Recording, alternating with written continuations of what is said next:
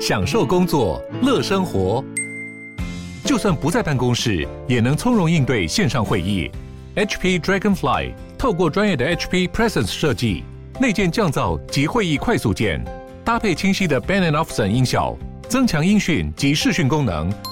HP Dragonfly 顶级商务笔电，采用 Windows 11专业版，让您在会议中享有最佳的视觉和听觉品质。吓死我！我想说，我刚刚已经开始一阵恐惧，然后我刚刚讲的话。已经被听到了吗？不用担心，我刚刚讲，不用担心，不用担心。我刚刚讲的同志跟码头工人的事情，可以再继续讲吗？不能吧？你在节目上也讲过类似的吧？你在节目上讲的有比这个不辛辣吗？还好啦，我跟你讲，同志跟码头工人，大家一听就觉得一定是演 A。我们刚才讲 A 片啊。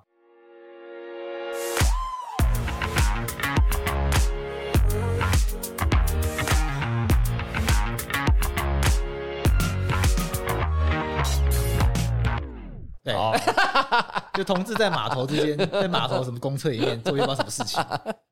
那为什么要码头工人？没有啊，随便乱讲的。因为我只是突然之间想到，很少人举例举这个啊。因为我码头工人是呃，以前有一部很有名的同志电影叫《雾港水手》吧。反正因为啊，算了，你们可能不知道，因为是我那个年代，我那个年代的东西，你可能看起来你二十来岁而已吧，同。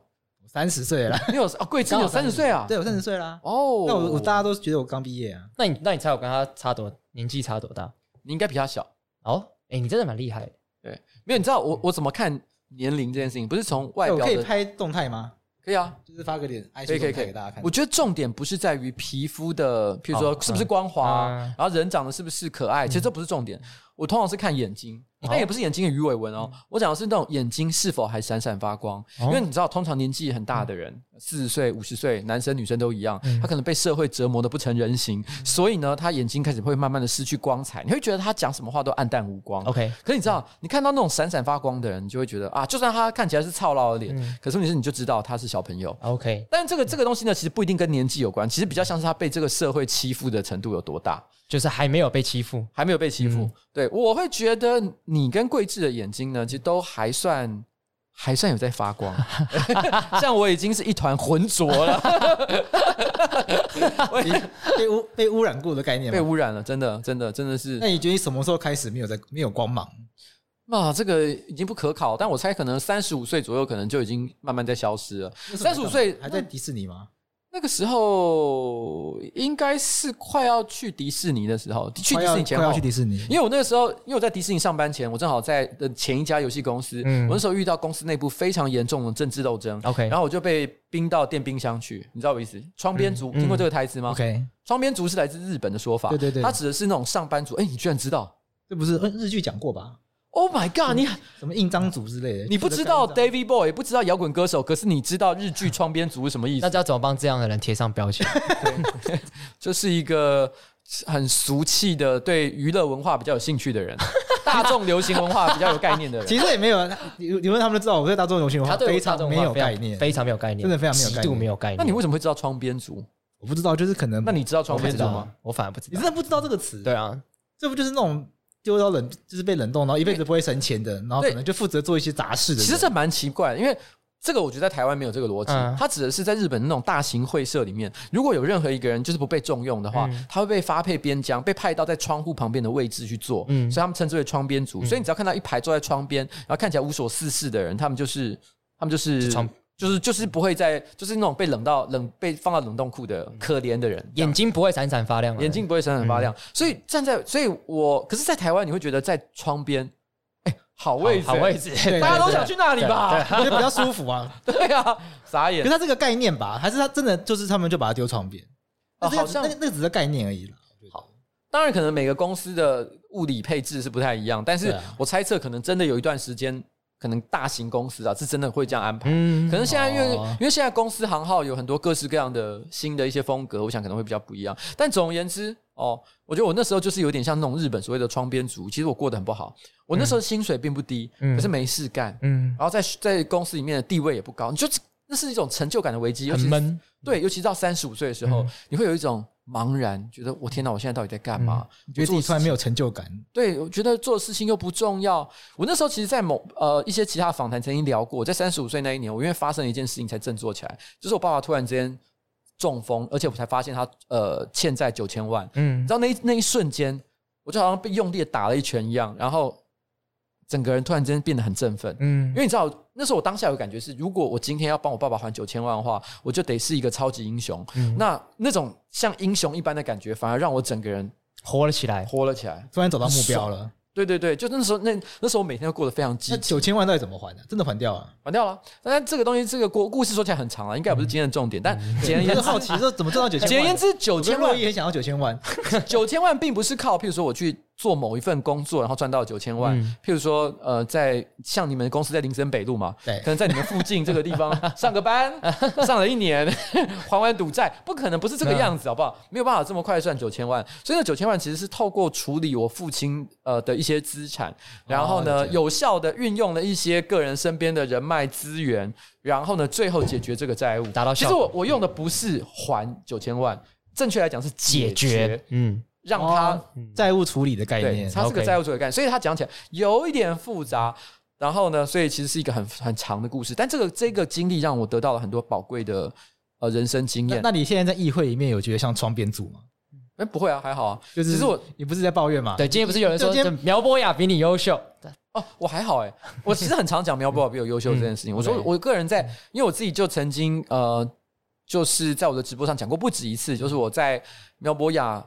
呃，咨询的时候，我在旁边看，我都会觉得哇，这个人好厉害，好强哦，闪闪发光，觉得他很厉害。就上次录音结束的时候，我就跟你说，就看那个影片啊，你就会很明显看到你在眼睛闪闪发光的看着廖博雅。对啊，其实我觉得他有种钦佩的感觉。我想，我说真的，其实我不知道大家是怎么想我，或者是想这个世界上绝大多数在做政治的人。其实除了少数，我觉得真的我。真的拐瓜裂枣之外，绝大多数的人看到优秀的人，我们是会互相钦佩的。OK，好不好？嗯、你没有，你没有理由一定。当然，我必须要讲，所有的人也都会有一种很优微的一种情绪，是你回到家里面会冒出来的，就是你觉得别人比你优秀，嗯，你有点嫉妒，有点难过，有点觉得为什么不是自己？你有时候会，我想每个人都会有这个感觉，确实，确实，对对。可是我觉得，其实当然也有另外一个很大的比例，是我们觉得他很棒，单纯就觉得他很棒。OK。我觉得只是说，在当我们在做事的时候，我觉得经过一定程度社会化的人，我们会尽可能让后者大过前者。嗯，那个嫉妒的心，我们尽量压下去。但是没事呢，把这个觉得他很棒的心情放在最显眼的地方。那我们就切入今天一个重点。好，你刚才说拐瓜裂枣，那大家很想知道，为什么你要对陈建宇那么凶？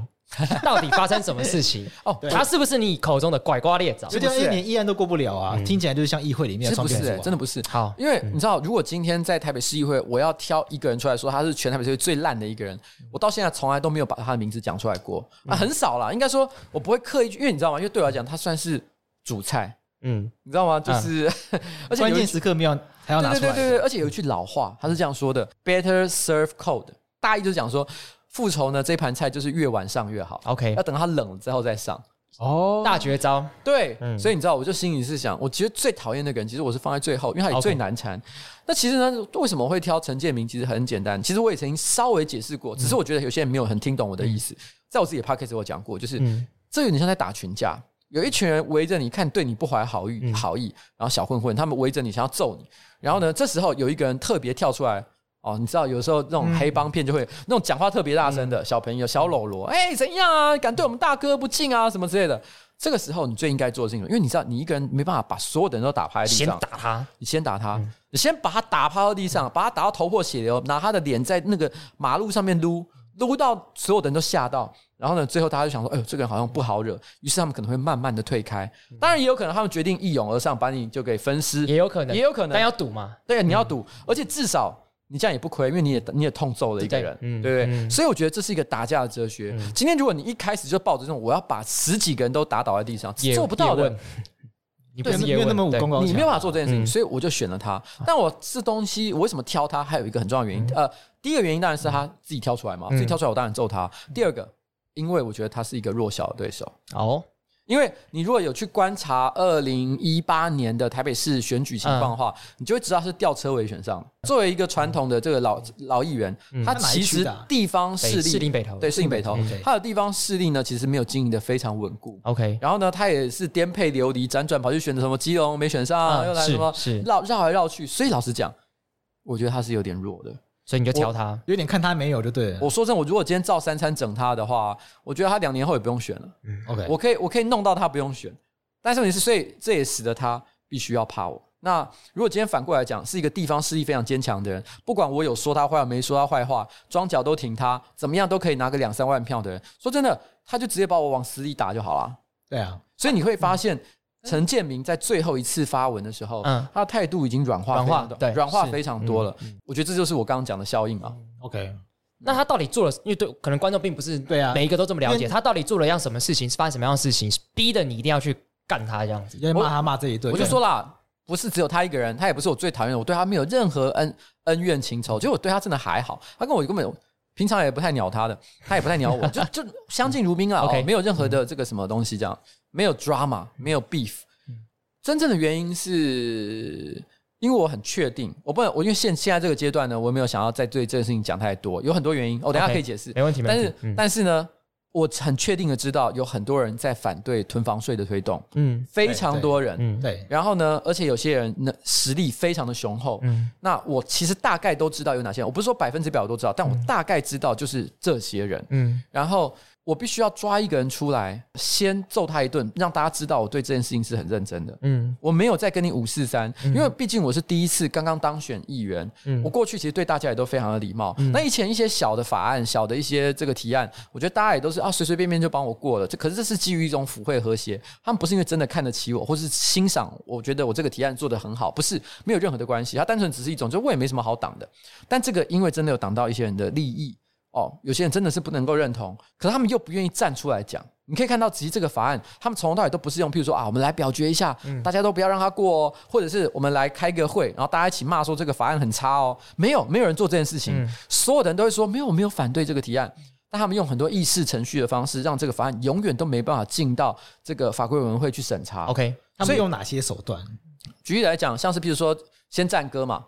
OK，像觉得讲陈建明做的事情是战歌，战歌的意思呢，就是说我不讨不讨论，嗯，我只是单纯的要搁置他。OK，但是问题是呢，通常在这个这个在台北市议会的规则，可以说是表面的规则，也可以说是潜规则了啊。就是说，如果有议员战歌战歌的话，通常表示他有一些 agenda。OK，你可能要私下去跟他沟通一下。哦，原来如此，让他去，他可能有些问题。他觉得可能很复杂，或者是怎么样的。当下他觉得，因为啊，这牵涉到一个问题啊，这为什么会有战歌这个制度？牵涉到一个问题，牵涉到一个很有趣的台北市议会的规则，而且这规则背后的原因是这样：台北市有六十三个市议员，对，其实大家都没有很爱开会，嗯，很多人签得到就直接去上政论节目了，嗯，然后呢，就算直接走人哦，就直接走人，蛮正，对，蛮长的吧，蛮常见的，很多，而且有些人甚至可能连来都不来。可是问题是他的名字总是有，你根本没看到这个人，可是他就是有签到，我也不知道他什么时候签的。那有些人可能来了就早退，嗯，那我说是勉强来了。可是在现场看报纸，很所在多有啦哦。我想开会不认真的人非常多。嗯，正常的程序是，如果有任何人，假设有个提案，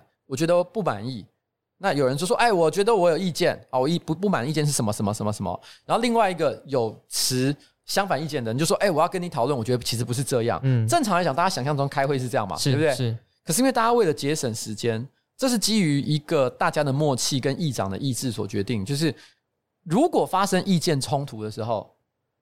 你们先不用，如果就你们就不要在台面上吵架了，浪费大家时间，因为有六三四议员呢，大家都自己的事要做，哎，很有些人还要顾选区，哎，去上节目，哎，算了啦，你们私下先讲好，我们先暂搁，就暂时搁置，你们私下讲好，然后下一次呢，你们谈好的时候，我们就直接把这条过一过。听起来跟立法院在做的事情感觉蛮就是蛮雷同的嘛，没没错，是这样，就是主党团协商，争取一点时间，让你们自己私下讨论一下。对，所以就是说这件事情不不是说我在讲一个好像。哦，哇，从来没见过前所未见的事物。嗯嗯、可是这件事情本身，其实我觉得会跟很多举例来讲，像我们过去呃，可能是在职场上班，一般公司行号，你可能会很难想象，有问题不就是应该在会议里面好好讨论吗？嗯，大家把意见摊开开讲。可是事实上，这不符合政治的常规啊。Okay, 政治不是这样搞。嗯，那我也不是说我不能接受这个规则，我也搞这个规则，我也跟着这个规则走走了两年。嗯，但是因为他们这个战歌的程序呢，其实他们利用战歌这个手段，嗯，然后再加上很多的借口，譬如举例来讲，他们会说因为疫情的关系啊，然后可能会导致这个这个很多的争议啊，不如先重做一些比较重要的事情啊，嗯，种种的手段，于是他们让这个法案。就搁置在冰箱里面，就跟我是窗边族一样的情况，放在那个冰箱里面放了整整一年。其实这是我不能接受的一件事情，因为我们其实在这过程当中，我也运作了很多次，想要跟很多人沟通，然后呢，但是问题是都没有结果。我好奇，那除了这个法案之外，应该还有其他的状况，其他法案也有类似像这样的状况，有没有你们其他的提案？有啊，就像我自己也有讲过啊，像我的一个外送员提案就也没有过啊。但因为外送提案，因为我说真的，我觉得那件事情本身我没有那么的大热情。OK，但是这件事情推方这件事情，你有比较大的热情，对，所以你挑这件事情出来打。因为我跟你讲，外送员的那个自治条例的修正，是因为我觉得它有一个很不公平的机制。嗯，然后呢，我本来是站在一个就是干，我觉得这个不应该这样设计，这样子是不对的，所以我要这样搞。然后结果没想到，我后来去跟像 Uber Eats 啊或什么这一些外送业的平台，他们其实本来一开始都很不满。可是我觉得他们后来，我最近去跟他们聊天的时候，发现他们有一种，哎，算了啊，这个社社会就是不公平，反正我也认了，就这样。我突然觉得他们也没有看开，也没有这么积极。所以我觉得说，那你们也没有积极，那我干，那我我干嘛？我又我又我又没有要图利任何厂商，你懂我的意思吗？OK，我又没有收钱。然后呢，你们自己当事人，你们都觉得无所谓啊？我就觉得，那我就当白，那我干嘛要在那边？好像，呃，我要帮人家打抱不平，神经病哦！懂 懂懂。OK，那一样嘛，就是说，就是那像这样这样的事情，就是存房税一样被搁置这么久。可是战歌可以一样一路战歌下去吗？它可以战歌多久？应该是无限期吧？没有，我跟你讲，正常来说，可是这个算是约定俗成的规则，是不能战歌超过三次。哦，三个三次一定要一定要有有一个结论，有一个结论，不然的话可能它变成，但是也不会因为三个三次之后，它突然间就过了，你知道我意思？嗯，它通常就表示，如果真的有重大争议的话，其实会进政党协商。其实以囤房税的等级来讲，嗯，我认为它是有蛮高几率，其实是需要需要政党协商的。嗯。但是我觉得现在呢，因为大家都抱着一种眼不见为净的心态，所以没有人好好去讨论说他到底应该怎么处理。就政党协商的话，那也要有党啊。那现在没有，如果是今天是以台北市议会的规则的话，政党协商，像我这种无党籍的议员是可以加直接加入。到底算无党籍还是算有党籍？其实正确来讲是有党籍啊。对对啊，你是欢乐无法党。但是但是因为其实也就只有我一个。欢乐无党本身并没有实质运作，所以我都一直不把它当成是一个政党了。OK，就是因为我我说我代表欢乐无党又有什么意义？欢乐无党听起来就是没有什么意义嘛，对不对？对对，对。OK，我其实我认为我算是他没有办法发挥真正党的功能啊，在议会里面。而且你今天在议会发挥党的功能，你要有三这个党要有三个代表，对对，你才能够成立政团政政党的办公室。那你要考虑跟其他的接近这种状态的议员组一个认识？这牵涉呃，我有点忘了人数。如果今天是同政党的话，只要三个就可以有政党办公室，而且可以领额外的补助。因为你们这上次访问你们，是因为你们组政团呐。对，那如果直接创党就有党团。但是对，如果那是党团办公室，但如果你今天是不同政党或者是一群无党的人的话，嗯、我没记错的话是好像十二个人还是十三个人才可以算是这么多？对，他的他的门槛会很高，嗯、所以我我们根本没有考虑做这件事情。跟立法院不太，立法院好像是三个人就可以，三个同个政党就可以组一个。党没有三个同政党，这个台北市议会也是啊，也是嘛。但是问题是你要同一个政党啊，如果你不是一个同政党，或是都是一群无党，那你就要十几，就要十几人，就要十几。我那我更好奇是，那搞了可能说跟他刚刚讲的，可能会政党协商之类的。那到底陈建明做了什么事情，让你如此的不爽？没有，我就说他没有做什么让我不爽的事情啊。我就说很简单啊。OK，就是他只是，我就说了，我要我要挑一个出来，因为我跟你讲，嗯，因为我就说他代表的是一个集团，嗯。这个集团的人就是都不希望这件事情做，他可能就是被推出来。其实老实讲，他们的机制是怎么搞的，我不知道。有可能他们有默契，也可能他们真的有去讨论，也可能是有一个人打电话给陈建明说：“哎，明天你就负责做这件事情。” OK，我不确定他们怎么搞的，我没有到神通广大的地步，但我很确定，我觉得他应该也只是马前卒啦。然后呢，他出来做了这件事情，他可能本来觉得这是个小事。OK，对啊，没有什么，因为以前过去大家这样搞，其实也都是小事。而且因为这个法案，说真的，就是一个菜鸟议员去推的。那么他们其实玩这些议事规则，他们笃定我这个人就是没有什么。没有什么对抗的办法，嗯，嗯，所以我那时候为了要让这件事情能够往前推，所以我就说我要痛揍一个人一顿，让他们知道说我没有在跟你开玩笑，嗯，而事实上这件事情其实也达成结果了。为什么我现在你会发现这个礼拜我就不再提这件事情？嗯，因为我已经有得到某种程度的承诺，那这个承诺的细节我就不说，嗯，OK，对，但是问题是就是这个这个这个承诺就是反正跟推动囤房税是有关系的，OK，那我只能说政治就是这样了。你知道我意思吗？我懂，我懂，我懂。就是就是，当然这个承诺不是写写在白纸黑字上的一个合约，你们都是法律系的，所以你知道这种口头上的承诺，他要翻脸不认人。对，那就君子协定嘛。对啊，是君子，但至少有一点效应出现，你只能善意的相信他会做了。反正我也我也很简单嘛，我的我做的这个表态，意思就是说，如果你没有真的认真做这件事情的话，我就会像疯子一样的，就是咬死大家，就这样。那今天的陈建明，他只不过就跟他说个抱歉。哦，没有任何针对你的意思，就是因为谁叫你站的这么前面，所以呢，我才揍了你一顿。你站那么前面，你又这么弱，对，不打你打谁？对，就是这样，爱强出头那种感觉。对啊，但是我说真的，如果前面今天站的是一个实力很强的人，如果也只有他的话，我还是得打不可。那没办法，对，对啊。但是因为只是说，因为当下看到他的时候，我内心有，哎呦。蛮开心的，这个我可以，这个我可以。那囤房税是跟大家解释一下，对啊，因为你推你推囤房税，大家很关注，可是大家其实不太知道囤房税是什么。因为我觉得在坊间一般的民众，的确很多人其实对于到底这个囤房税是什么概念不是很理解，完全不了解。因为举个例子来讲好了，像很多人就会呃，像中央常常会举一个例子，就是说啊，韩国你看他搞那个什么哈，那个囤房税，结果后来你看现在更惨。其实我我先讲一件事情。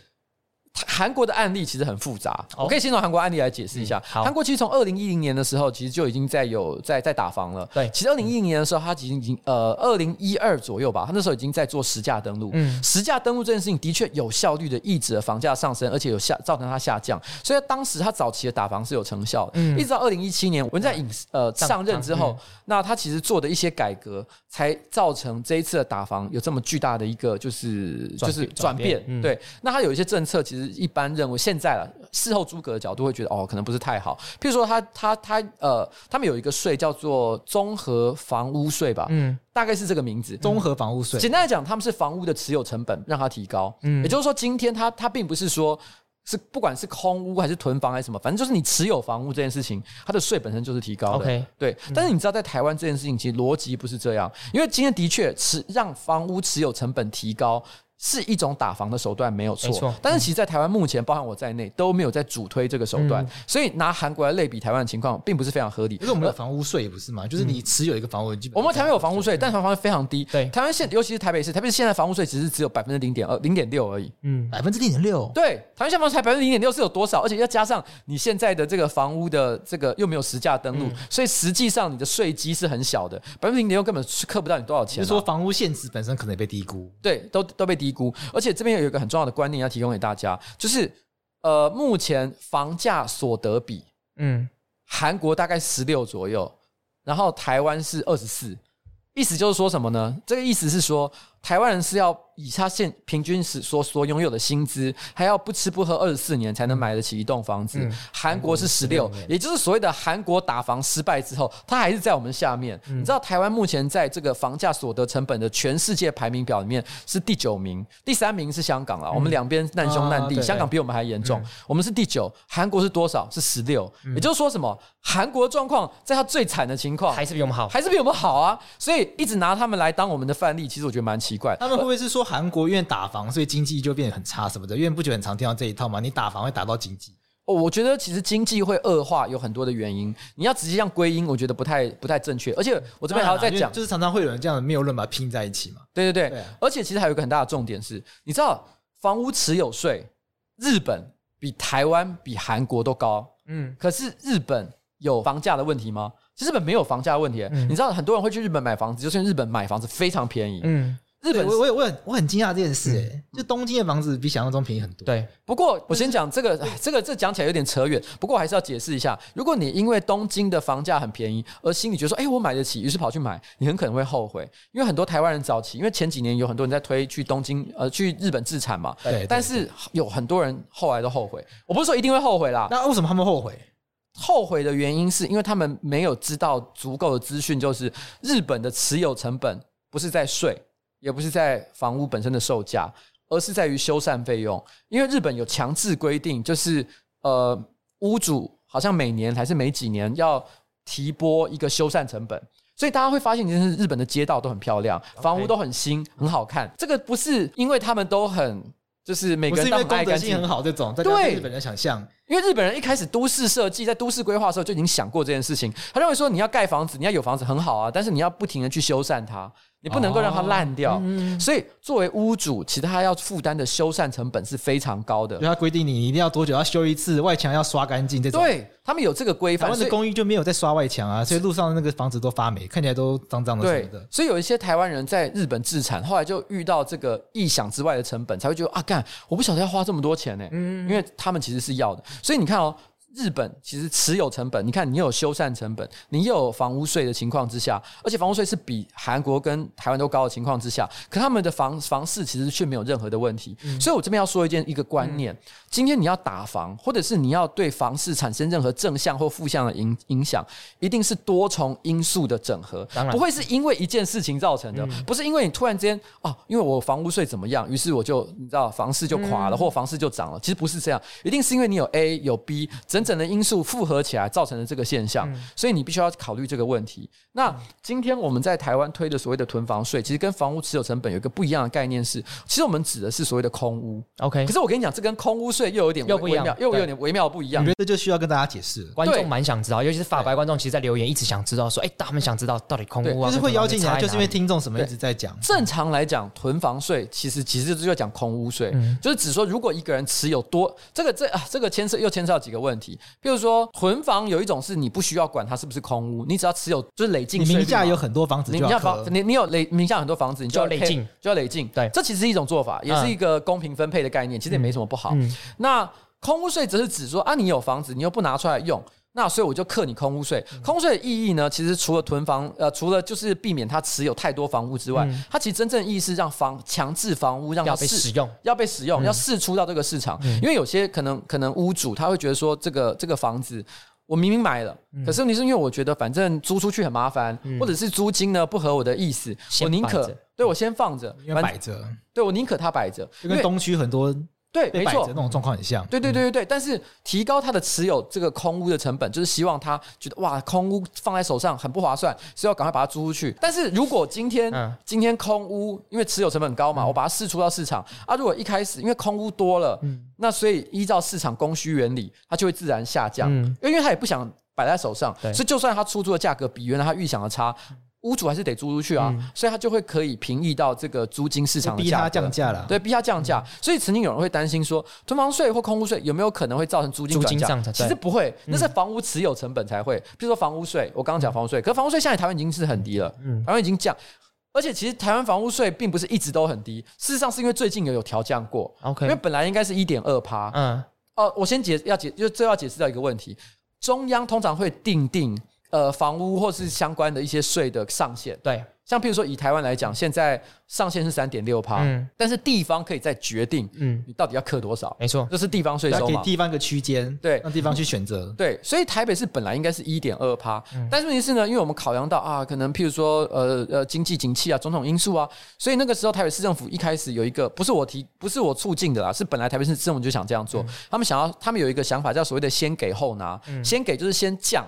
房屋持有成本，嗯，就让一般的中产阶级会觉得持有房屋不是一件辛苦的事，哦，所以降成零点六趴，然后呢，再拿的意思就是我这时候再同时推囤房税，嗯，这个其实是后者，其实就是我们跟市府去讨论出来的一个一个结一个希望做的事情，呃，这时候就要再讲，就是说，因为我刚讲，不管是空屋税还是囤房税，其实都不会影响到这个租金，因为它不会转嫁，因为你只要租出去，这个税就不存在啦。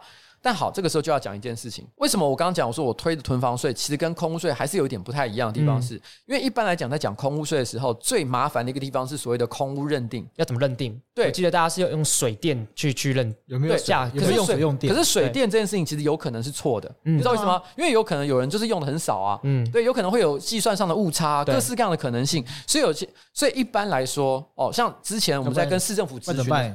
牵涉到一个问题，就是台北台应该说台湾台湾的政府其实或者台北市政府一开始他们认为最合理的做法其实是用真人去集合去 check，但是你这会造成很大的成本，这也是他们一开始不愿意推空屋税的原因，因为他们也会认同空屋税其实可能是个不错的做法，可他们会觉得空屋税做起来实在太麻烦了。而且去集合，今天去他不在，明天去，可搞不好就对，而且他们觉得会有很多争议。公务员走了就回来住了，可是或之类的。可是必须要说，就这件事情上，其实以某些欧洲国家的逻辑，他们是比较是以。他们比较是呃，那个叫什么制度？我突然忘了。反正他们的做法比较是，就是说，可能他先看水电一些基本的数字，用简单的方法，他只要认定这个地方是空屋，他直接可能就寄一个通知单说，哦，我觉得你这里是空屋，应该是空屋哦。啊，如果不是的话，屋主要自行申报。哦，举证责任转换，转换，对，举证责任，对，举证责任，对对对对啊。不愧是法律白话文哎！对，举证责任导致，对对对，导致他们认为他们应该应该屋主自行去做举证，这样就会减少人力。不过台湾没有往这方向走啊！我觉得一开始炒这个东西，然后炒不完，因为其实我在刚当选市议员的第一年，我就已经针对这个议题咨询很多次，就说我们到底怎么可以做认定空屋这件事，比较积极的去认定空屋。可是我发现这件事情实在太难推了，市政府其实能够支持的人的，不管是市政府还是议会。支持这个论点的人实在太少，转换让屋主继续自己去申报这个，大家不太支持。对，因为大家就是因为大家就很不想做这件事。我简简单讲，这有太多原因了，就是很多人都不想做这件事，所以我后来就决定，我那我我们就一步一步推嘛。他们是反对空屋税吗？我可以跟你说，基本上他们，因为谁会想推空屋税？你想你要想哦，市议员的怎么选上的？是。是选民投票给他的，没错。反正所有的民意代表都是人家选出来的嘛。对。那选出来，我我先问一个问题，就是说，因为打房这个过程呢，非常的漫长，你也不知道效果会不会好。对。不好的话，其实一般市民也不会因为这样感谢你。它是一个很抽象、很模糊的东西。可反过来讲，那些屋主就是被课到税的人，就会觉得干你居然，他会感觉很真实。所以，而且那些人，而且你要知道，其实这个社会上永远都是受到权益影响那一群的声音，永远都特别大。尽管他可能是少数，嗯，可是因为他权益受损嘛，所以他就会立刻出来抗议，会。造成很多的这个政治风险，大声对，所以他们其实就很不想做。其实绝大多数的民意代表都不想做这件事情。所以我后来就想，那市政府这边呢？市政府，我觉得他们也是。我跟你讲，市政府是一样。我我其实也会这样解释。所谓的市政府，就公务员体系，它分成两种人，一种是政务官，一种是事务官。政务官就是选出来那些，像柯文哲，或者是柯文哲选出来之后，他派进去各个呃机构的政治任命的政治政治任命。局长之类的，对对对，他们都是所谓的政务官。政务官其实他们也是选票导向，没错。他如果感觉到哦，大家都喜欢这个证件，嗯，那他们就会做，嗯。可是事务官，我觉得他们就是比较难说，因为他们可能不管他们认同或不认同一个证件，他们的心里都会抱着一种就是哦，反正你也不过就是做四年啊。如果他真的很不支持，他就想办法更方，因为公务员有很多拖延事情的事做法。嗯，那那那柯文哲态度呢？因为柯文哲自诩为就是进步、中道理性、超越蓝绿。对不对？然后人民的希望，对很多人这样讲他，那他对这件事情的态度，我觉得是这样。我觉得我刚当选市议员的第一年，前面我不懂了哦，嗯，但是我觉得，因为他自己之呃的政策白皮书，其实也常常提到居住正义，嗯、所以我不会说他完全对这件事情没什么想法。嗯、可是第一年的时候，我没有感觉到他对于不管是空屋税、囤房税，还是任何。就是租税方面的改改革，他有是他是有兴趣的。OK，一直到第二年，也就是今年了，嗯、我才感觉到他是真的，哎、欸，好像开始就做了比较多动作。Okay 你也会发现他在这一年比较常拿这个议题向中央开炮。嗯，那我必须要讲一件事情，就是说我不是很想去用揣测，嗯，但是因为毕竟他会拿这个议题去跟中央对干嘛，嗯，也许一方面啊，哦，他可能是真的希望台北市民可以过得更好，嗯，但是一定也有一方面，他把它当成是一个。政治筹码，对政治筹码，嗯，所以，但是我我说呢，站在我的角度，我没差，因为反正有人要做都好嘛，就做，嘛，对。对，因为因为你你你不能老是什么都看不顺眼啊，你总是要有些事情，哎，你觉得哎这个可以，那我们就赶快来弄一弄，这时候就要回过头来讲，就是说好，因为我觉得空屋税大家都不行，那算了，我们我我把这个空屋税改一个更简单的东西，嗯、就是。我针对建商，因为所谓的，因为你知道建商之前在卖房子的时候，有所谓的租税优惠期。租税优惠期呢，意思就是说我今天刚盖好的新城屋，对，然后呢，我建商手上可能有好多几百栋，没错没错，几百个单位。那通常第一年都是优惠税率，对，让你用比较低的税率，所以让你觉得你可以慢慢卖，嗯，啊，卖不掉也没关系。然后呢，但是等到租税优惠一过，我就立刻提高税率。逼迫你赶快把它卖掉。OK，那以前呢，租税优惠期是一年，嗯，但是在前几年的时候，就是这些老议员共同推动了一个这个税税制改革，就是把租税优惠期变成三年。所以我觉得这就是一个，我觉得这是一个恶化的开始。嗯，因为事实上他们就有三年的时间好整以暇。现在这个房屋市场不好，是不是？因为的确几年前是真的比较不好。那现在是不是好像最近又有一点死灰复燃的感觉？然后我们就可以把它卖出去了。所以就说这些这些建商就可以因为这些租税优惠期，让这个房子待价而沽。嗯，那我觉得这就是一个不好的事情啊！你应该尽快把它释出去嘛。所以我们那时候就希望能够把它改回改回比较短的时间。嗯，那结果。结果，可是我跟你讲，这个时候就是我跟我提的版本是这样子，嗯，因为本来的本来的租税优惠期是现在现在啊，应该说现在是租税优惠期三年，然后租呃税是百分之一点二，OK。对，一点二趴。啊，我现在想改成租税优惠期一年半，嗯，就是没有到一年那么短，直接砍半，但是直接先砍半一年半，但是呢，优惠税率是二点四趴，就是提高了，然后就是让它的优惠也没有那么的好的感觉。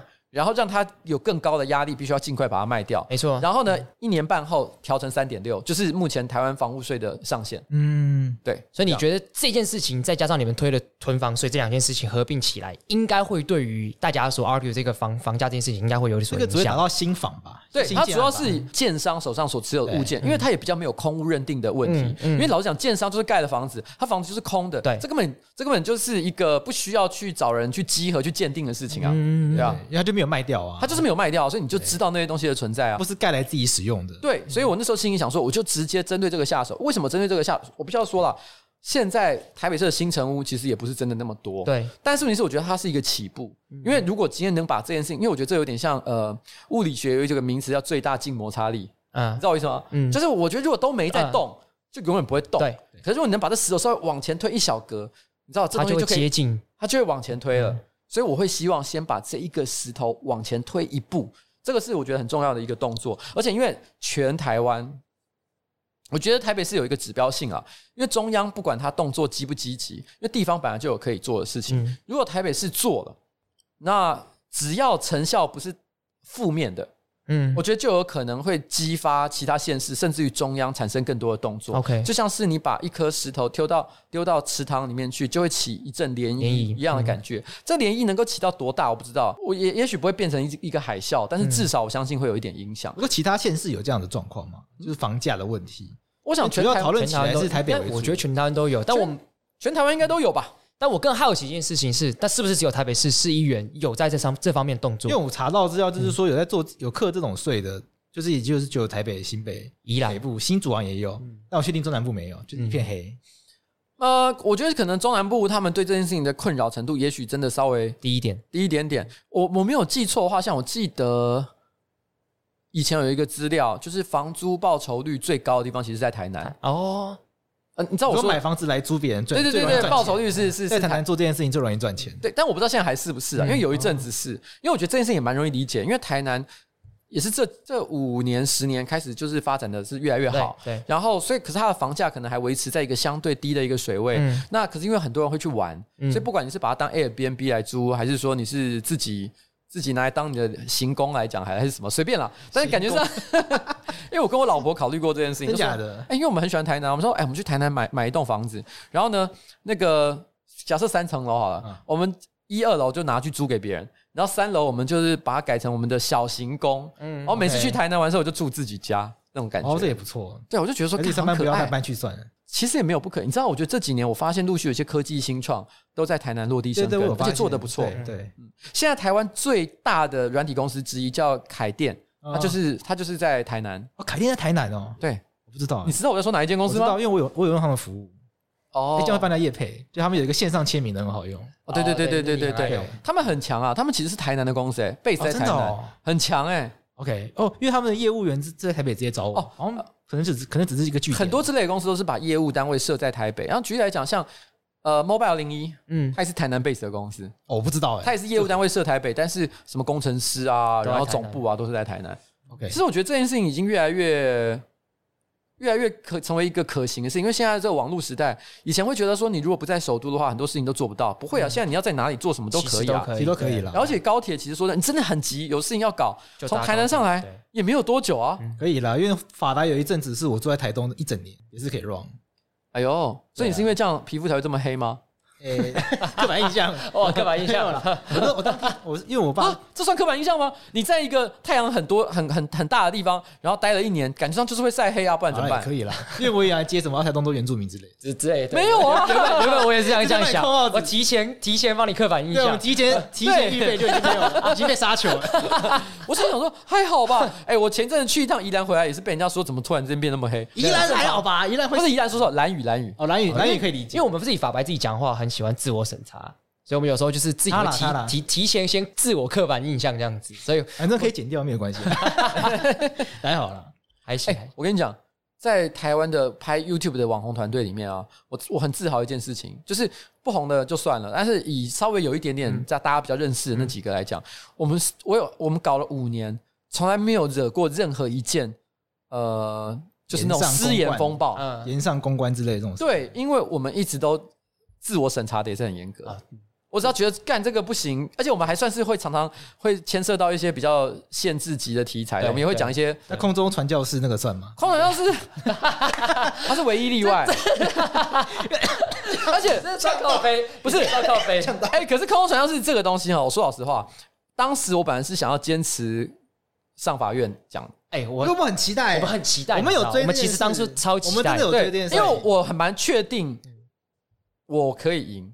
而且就算我不管我赢或输啦，我觉得它都是一个很重要的指标。对对对对对对对。所以我当时抱着一种也是英雄英雄主义的精神，说我就应该干这一票。对啊对啊。可是我必须很坦白讲，这就在那个时间点，我不能讲是谁，但当时出现了一个，嗯，我觉得在这个社会上，只要讲出他的名字，大家都会非常的 respect 很敬重的人物，然后跟劝你不要。OK。他跟我说，他说的理由，我觉得也很好。这这有点像是你知道。黑帮小混混在打架，然后突然出现了一个辈分超高的黑道老大，嗯、然后他就做和事佬说：“你不要闹了，嗯、不要这样了，嗯、不值得啦。嗯、你要想，他讲的道道理，我觉得也非常好。因为他说，其实呃，因为空中英语呃，空中英语教室，他其实是一个真的年纪很大的传教士，来到台湾，他是真的把他的一生奉献给台湾。女士，对对对对对对。然后呢，奉献给台湾做这些事情，他其实是个非常好的一个人。嗯，我我也认同。我、嗯、我其实因为这件事情，不是因为我不喜欢他们，其实这是一个比较像是，就真的好笑。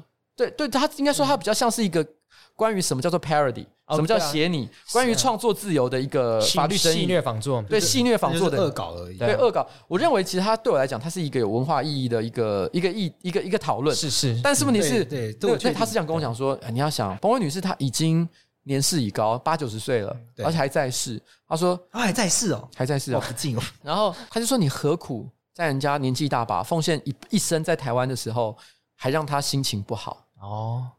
哦，所以他确实有因为这件事情心情不好，不确定，嗯，但是问题是听了这句话之后，我整个就丢了。对，这这，我就有一种，哎，我觉得他讲的也是很有道理，也有道理，就是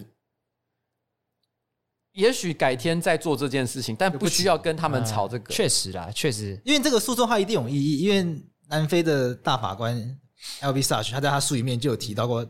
他印象，他有出一本书，就是去记录他印象深刻的判决。嗯，里面有一个就是用商标来做回写仿作的。嗯，在南非有进到宪法法院，然后最后认定说，一个言他的他的他的概念是说，一个言论自由成熟的国家，应该要有一定程度的幽默感来接受这件事情。对，他认为宪幽默感应该是一个宪法里面很重要的精神。对，嗯，我觉得他讲的非常好。嗯，我当时就是抱着一种同样的精神，说我要创造台湾的一个一个重要的判例。嗯，但是你是因为真的是后来想一想啊，算了。因为因为我后来也有去空中英语教室那边开会嘛，嗯，然后然后呃那边的人其实我说真的都很有礼貌，他们就是立场很坚定哦，我就一定要怎么样，我就是不能接受。可是问题是他们全部都是感觉是好人，跟、哦、跟侯汉廷一样有礼貌，不是 重点不是这样。哎，我跟你讲，我跟你讲，我觉得很多人很喜欢曲解这个这个这一段故事的意思，但我要解释一下，就是好，你我讲一个侯汉廷的故事给大家听，嗯、来来，就是说你知道在香港抗争的那段时间。嗯那那个时候，其实我有针对香港的议题本身，我有做蛮多的事情。那时候，像那时候，呃，那个时候第一次台湾挺香港的那个游行，那时候办在立法院那边的，对对对，其实就是我的助理他们去搞的。嗯，然后他们就是主主办单位。然后，呃，那个时候其实我们有做了很多事情。那侯汉廷他们的政治立场，其实跟我们的政治立场是完全不一样的。没错，他有一天他就走过来，他就把我抓到一边去说。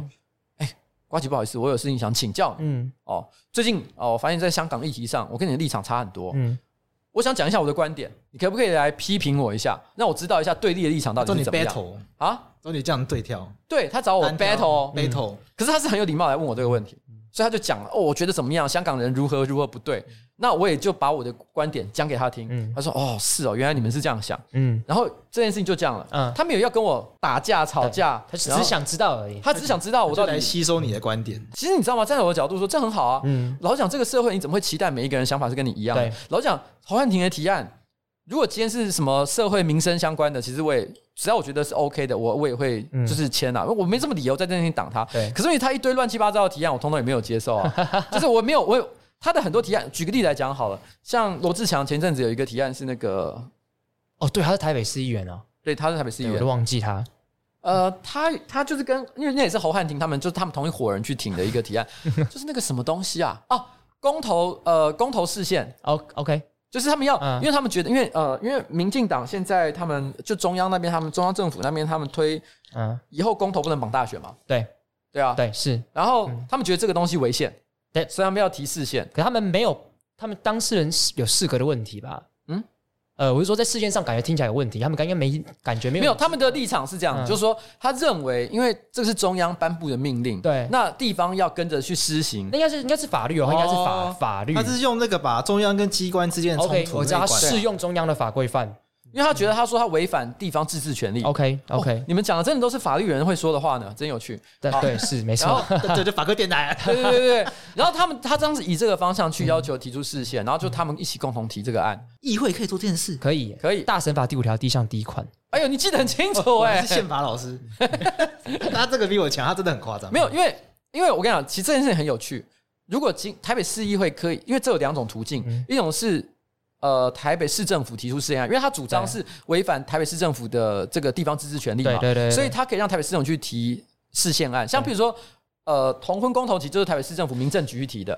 呃，万华区公所在一路转转转上，但但其但其实我稍微补充一下，其实不算是台北市政府，应该是他承转给台北市政府，台北市政府最后承转到行政院，所以最后是以行政院的名义 OK 提出去，只是台北市政府有。参加那个言辞辩论，这样了解了解。嗯、好，但我要说的事情是，如果今天是台北市政府要提事宪案的话，嗯、必须提通过市议会同意。对，嗯、但是市议会不需要任何人同意，自己可以提事宪案，嗯、这个是章程上规定的。所以其实最简单的路径就是市议会自己提。所以当时罗志祥就是要提这个东西。嗯，对啊，因为因为他要提这个事宪案的时候，因为我那是我上个会期在民政委员会嘛，嗯、这东西会进民政委员会。嗯，所以当时我们你知道，我一看到那个那个那个议程，我这个东西我整个吓到说，说干这个三小，然后。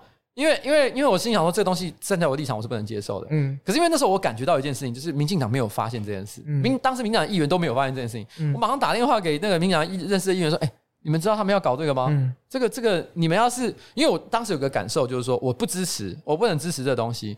可是如果今天民进党也没有，因为我看民进党没有任何动作，民进党你们也不捍卫自己的立场的话，因为这是中央的。他们要搞的事情，中央政策，对对，中央政策，那么没有去挺中央政府的话，那我在那边帮他吵架，我都觉得我干工，我跟白痴一样。嗯，所以说你们你们要硬起来啊！你们要是没有硬起来，我真的会像白痴哦。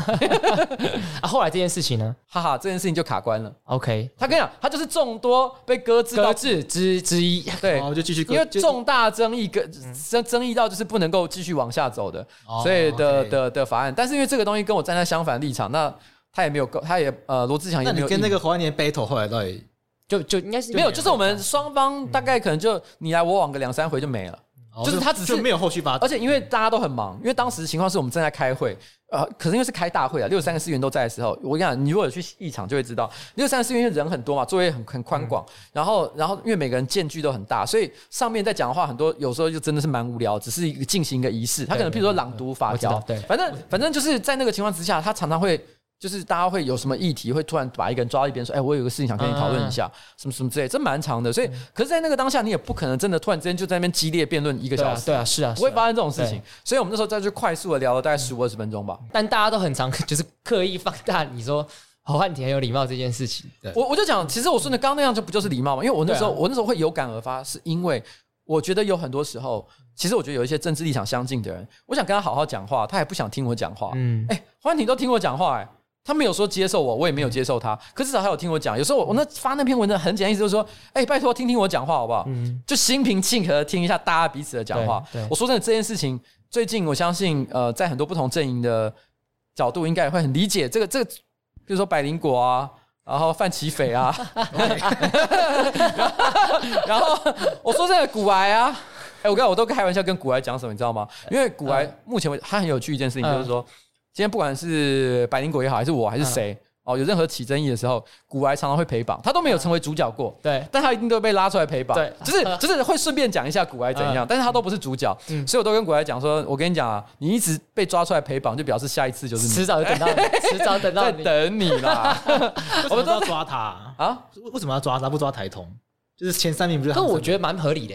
为什么会是他？我跟你讲，我我有原因，我等下解释。好，我我自己觉得，我自己立场是，我觉得他讲事情，我我很粗浅的观察了，因为我自己听 Podcast 可能没有听到那么多。我觉得就是他讲东西比较笃定一点，他各个观点上，我觉得他是比较有笃定，不像是台通，就是比较在讲就是怎么样跟别人沟通这件事情，程序这件事情。所以我觉得他如果事情讲那么笃定，但是有些事情其实没有这么笃定，可能就会比较容易出事。这我自己观察了。你知道这个这个事情就很，这个事情就是关键不是在于。